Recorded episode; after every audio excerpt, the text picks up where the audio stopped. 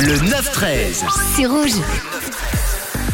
Et on s'intéresse chaque jour à une expression de la langue française, une expression qu'on utilise sans forcément savoir euh, sa définition, savoir d'où elle vient. Et on s'intéresse aujourd'hui à l'expression étouffe chrétien. Étouffe chrétien, ça veut dire euh, un aliment de consistance épaisse, limite étouffant, un aliment bourratif qui fait limite du mal à la gorge. Alors l'origine et la définition de cette expression est assez drôle. On pourrait croire qu'à une époque, on forçait à faire manger les chrétiens et on les étouffait avec de la nourriture.